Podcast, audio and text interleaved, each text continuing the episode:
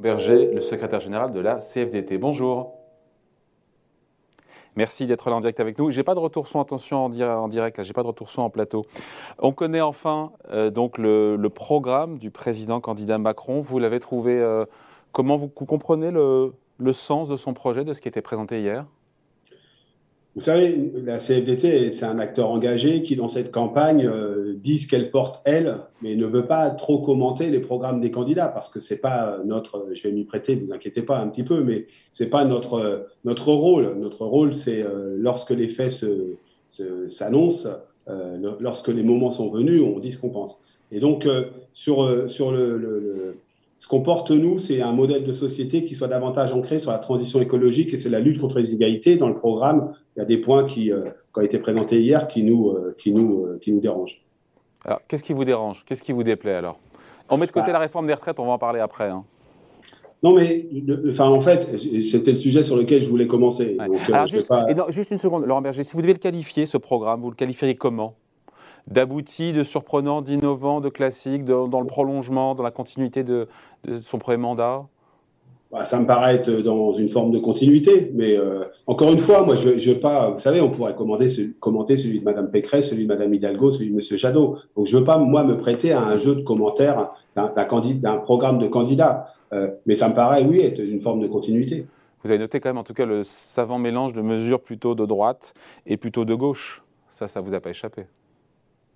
Mais en fait, comme dans tout programme, il y a des mesures qui, euh, qui, qui peuvent aller et d'autres qui peuvent pas aller. Et nous, notre ligne de fracture, elle n'est pas euh, est-ce que c'est de gauche ou est-ce que c'est de droite? Notre ligne de fracture, est-ce que c'est bon en fonction de la réalité que nous on perçoit, c'est-à-dire une évolution aujourd'hui du travail extrêmement, euh, extrêmement forte, un, un, une transition écologique et énergétique qui vont être très compliquées parce que il va falloir l'accompagner socialement. Euh, un besoin de service public, un besoin de protection sociale. Est-ce que c'est des bonnes mesures ou des mauvaises mesures? Donc c'est à l'aune de ces ambitions-là que nous portons euh, nos appréciations. Mais à l'heure qu'il est, nous portons des appréciations.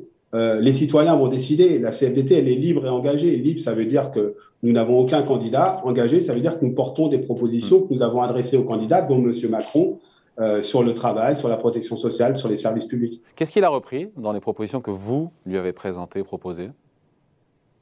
Je crois pas que ça se mesure euh, comme ça, mais on sent par exemple euh, sur la question euh, de, de, de, la formation qu'il y a des choses qui sont reprises.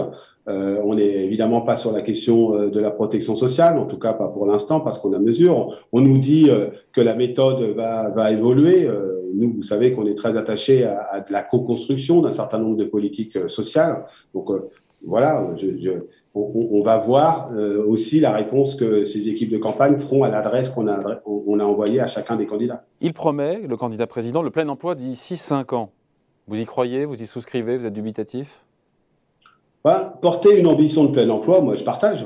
Euh, je, je, je, pense que le plein emploi, c'est bon euh, à plusieurs titres. C'est bon parce que d'abord, ça permet à chacun, et c'est la question euh, qui est posée derrière, de vivre dignement de son travail. Donc ça dépend de quel emploi. Et si on parle de l'emploi durable, de l'emploi avec euh, de la reconnaissance professionnelle, évidemment qu'on peut que souhaiter le plein emploi. Sauf que ça veut dire que c'est 5 millions de personnes qui sont aujourd'hui au chômage.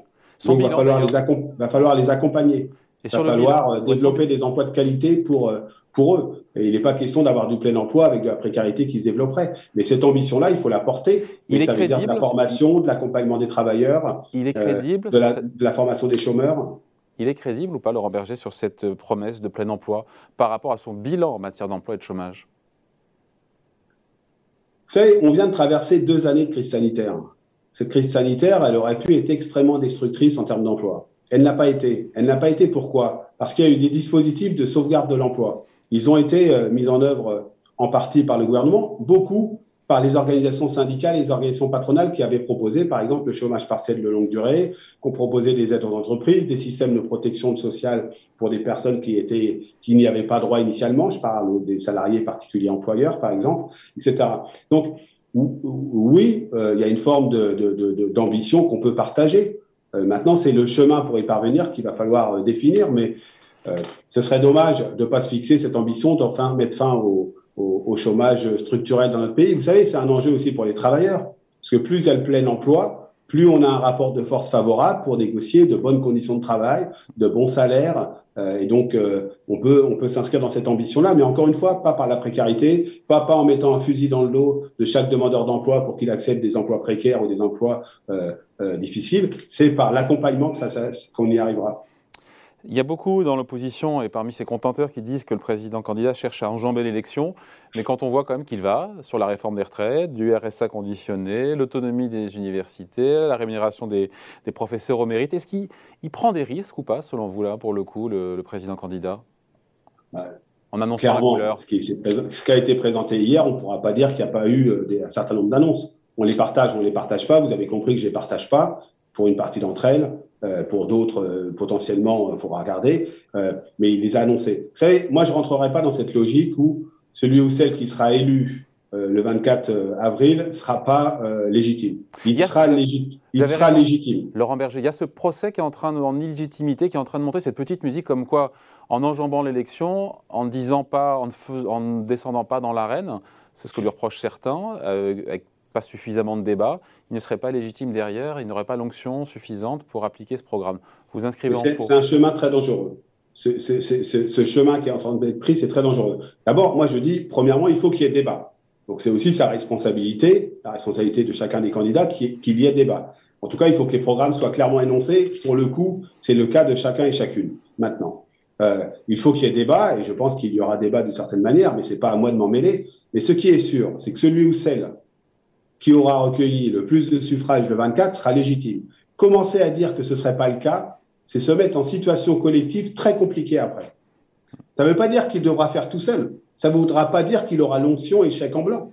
Qui que ce soit, que ce soit euh, M. Macron, Mme Pécresse, Mme Hidalgo, M. Jadot ou M. Mélenchon ou d'autres, ils n'auront pas reçu l'extrême, le, le pouvoir suprême de faire ce qu'ils veulent, mais ils auront la légitimité à présider ce pays.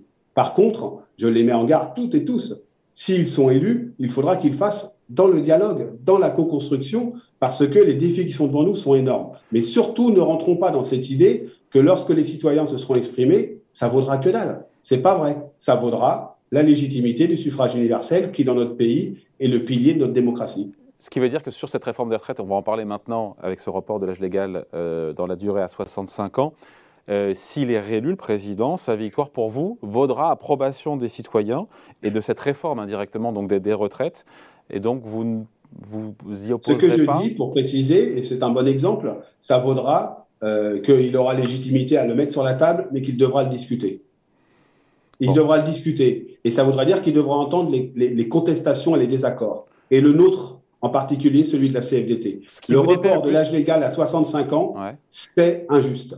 C'est injuste parce que ça va faire travailler plus longtemps ceux qui ont des métiers difficiles et pénibles et ceux qui ont commencé à travailler tôt.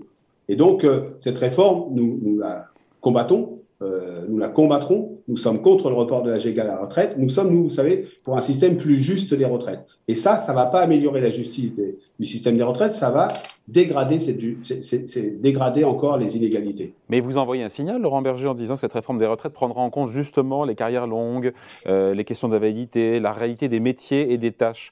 Euh, il nous parle d'une réforme qui fera l'objet de concertation avec les partenaires sociaux, avec vous. Il y a un sentiment de déjà vu, non?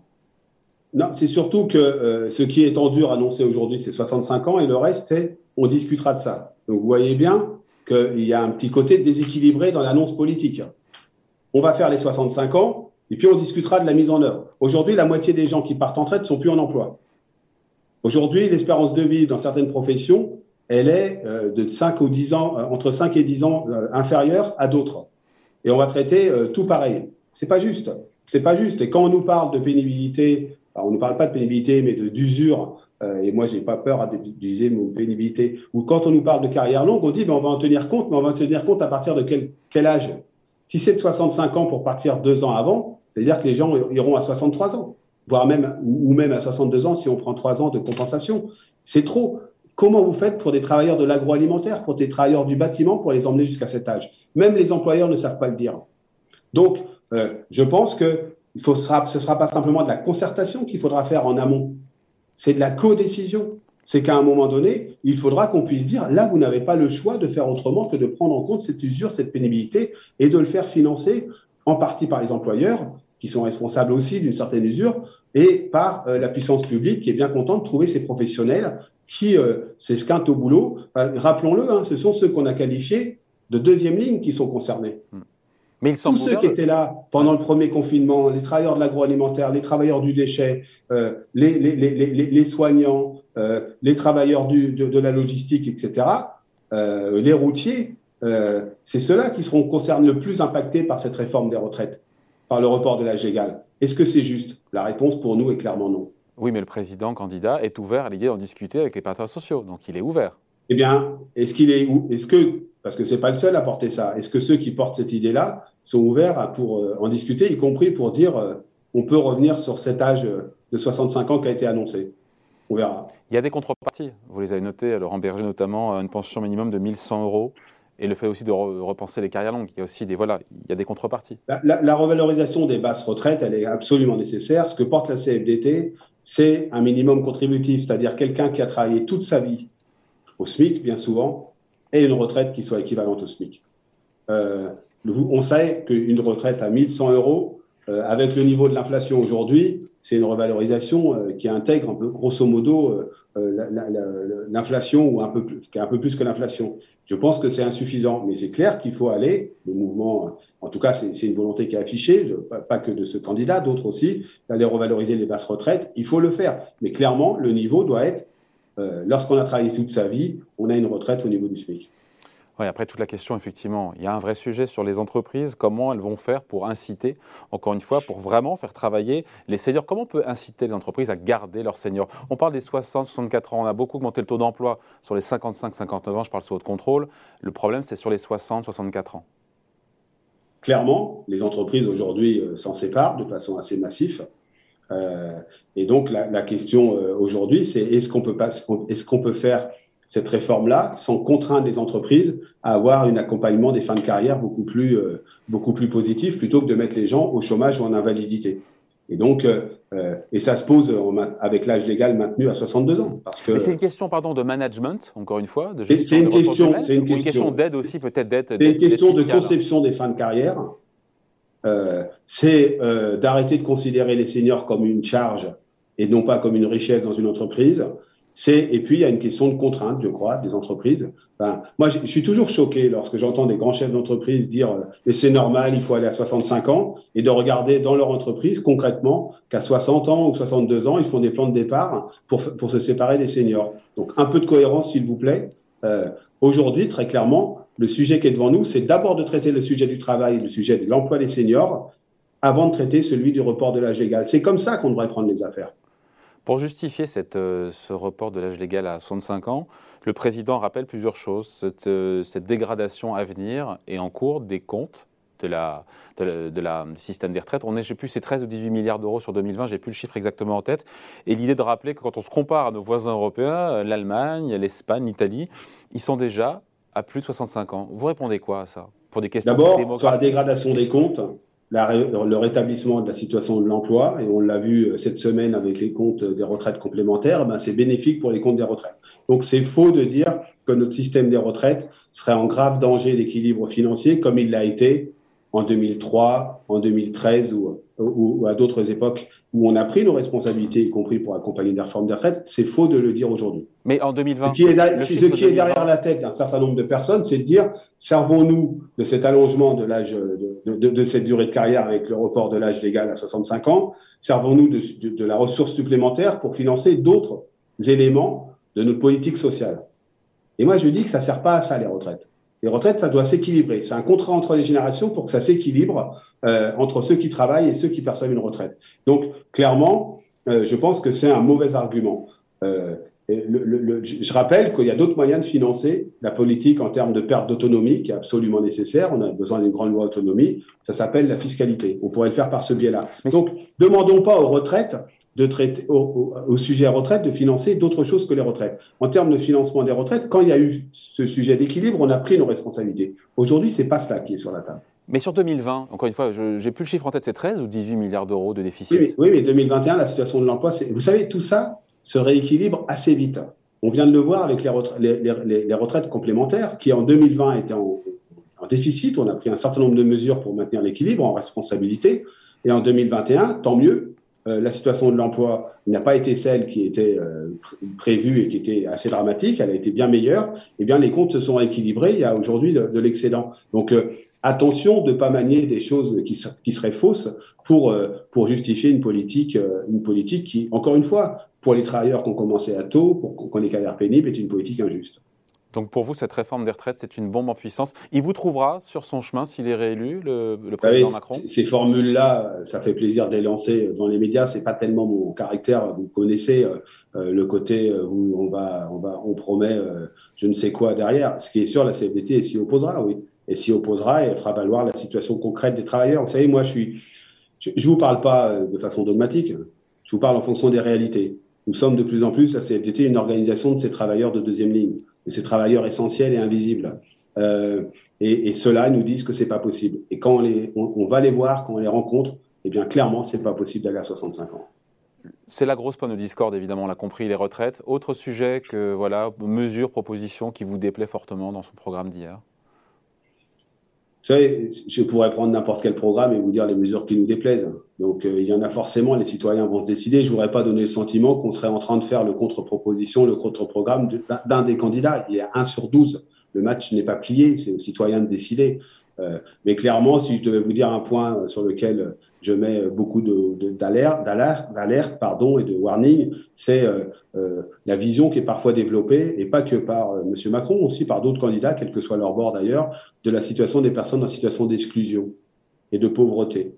Je pense qu'on a besoin d'une politique dans notre pays qui soit qui accompagne, qui soit plus euh, plus forte pour lutter contre la pauvreté et dire, eh ben, puisque vous bénéficiez d'un minima social, je vous rappelle que le RSA c'est autour de 500 euros, vous allez devoir avoir une activité dont on ne sait pas ce qu'elle est 15 entre 15 et 20 heures, c'est donner le sentiment que ces gens-là euh, on voleraient quelqu'un ou, devraient être redevables de quelque chose. Il faudrait plutôt leur proposer un accompagnement pour, euh, euh, quand ils le souhaitent et quand ils le peuvent, retrouver un emploi dans une logique d'accompagnement et non pas de stigmatisation. Donc le RSA conditionné, c'est pas votre tasse de thé. Sur transformer Pôle Moi, je suis pour un, un, un, un RSA qui remplit son rôle d'accompagnement. Hmm. des parcours de vie, des parcours professionnels et du retour à l'emploi. Laurent Berger, transformer Pôle emploi en France Travail. Moi, j'ai pas bien compris l'utilité et la finalité, mais peut-être que vous, oui, vous êtes plus expert que moi. franchement, là-dessus, on n'a pas, on, a entendu. Euh, je, si c'est une formule pour, euh, je vois pas du tout ce qu'il y a derrière. Euh, voilà, euh, ça a fait. Attention, hein, je vous rappelle que les agents de Pôle Emploi, ils font un boulot extraordinaire, qu'ils ont vécu ces dernières années des drames, hein, y compris dans, dans, une de leurs agences. Que, et qui sont pleinement mobilisés pour le retour à l'emploi, leur donner le sentiment que tout ça devrait changer parce qu'ils ne le feraient pas bien. Euh, je suis pas sûr que ce soit très très très efficace, mais encore une fois, on n'a pas on n'a pas encore on n'a pas encore ce qu'il y a derrière. Vous savez, les programmes, ça a ceci de particulier que parfois euh, c'est plus du concept que de la réalité. Et, et je ne parle pas de ce programme-ci en particulier, mais de tous les programmes. Maintenant, c'est l'exercice du pouvoir derrière qui montre euh, s'il y a une réalité derrière. En tout cas, ce que nous ne voulons pas, c'est démanteler euh, Pôle emploi. Pôle emploi a fait la preuve de son efficacité. On a parlé d'une situation de l'emploi bien meilleure que ce qu'on aurait pu craindre. Les gens de Pôle emploi sont évidemment, euh, euh, c'est grâce à eux que c'est aussi comme ça. Laurent Berger, je ne vous sens pas excessivement emballé par ce programme du candidat Macron. Hein? Vous savez, je, je ne m'emballe autour de aucun programme. Donc euh, là, vous, me recevez le lendemain de l'annonce du programme de celui euh, qui est actuellement président. Donc je vous dis ce que j'en pense. On aurait pu faire le même exercice euh, avec pas mal de programmes. Chacun, c'est le moment démocratique. Chacun présente ce qu'il porte. Il est légitime à le faire. Les citoyens vont décider. Il y aura une légitimité, je l'ai dit tout à l'heure, liée au suffrage universel. Celui ou celle qui croira que le lendemain de l'élection, il peut faire ce qu'il veut, fera une énorme bêtise. Pourquoi? Parce que les transformations qui sont devant nous sont énormes en termes de transition écologique euh, et, de transformation de nos modèles. Parce que le climat social est assez dégradé avec une, difficulté de pouvoir vivre correctement pour un certain nombre de citoyens. Parce qu'il y a une inquiétude liée à la situation géopolitique et parce que je crois il y a une forme de fatigue de la société, une fatigue démocratique. Donc, moi, ce que je dis, c'est au-delà des programmes, les citoyens choisiront la méthode de gouvernement, la méthode d'exercice du pouvoir sera fondamentale. Si elle est trop verticale, et je m'adresse à personne en particulier, à tout le monde en général, si elle est trop verticale, on aura de la difficulté. Elle a, été, elle a, été, trop, on finit là-dessus, elle a été trop verticale. sa façon de gouverner au président au terme d'un mandat, d'un premier mandat Elle a été, Ça a été différent selon les périodes. Je pense qu'il faut plutôt s'inspirer de ce qu'on a pu qualifier une parenthèse euh, positive euh, au moment de la, la, pleine crise du Covid, où là, il y a eu beaucoup de discussions et beaucoup de, de co-construction sur un certain nombre de dispositifs, le chômage partiel, la, la prise en charge des, des travailleurs indépendants, la, la, question de du chômage partiel pour certaines catégories salariées qui n'avaient pas accès. donc, il y a eu des choses positives, et là, il y a eu davantage d'écoute. C'est plutôt cette deuxième partie-là qu'il faudrait euh, consolider et même euh, renforcer. Enfin, clairement, il faudra davantage co-construire demain et délibérer les décisions que ce que ça a été fait précédemment. Et dans précédemment, je ne mets pas simplement les cinq dernières années. Voilà, merci en tout cas, merci pour cette réaction en exclusivité sur Boursorama. Donc euh, Laurent Berger, secrétaire général de la CFDT, invité de la grande interview en direct sur Boursorama. Merci. Hein. Merci. Au revoir, à bientôt.